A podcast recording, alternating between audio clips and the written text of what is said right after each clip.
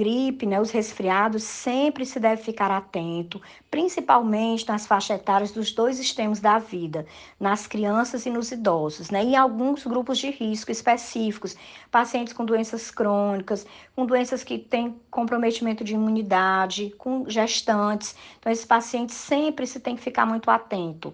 Então, febre prolongada, desconforto respiratório, abatimento, né, queda do estado geral, dificuldade para se alimentar, nas crianças a presença de gemência. Uma coisa que sempre a gente manda muito, chama atenção para os pais observarem, é o desconforto respiratório. Então, aquela respiração rápida, às vezes até ruidosa, com barulho, aquela barriguinha que fica subindo e descendo muito rápido. Então, isso é um sinal de alerta em que as pessoas devem procurar é, atendimento médico.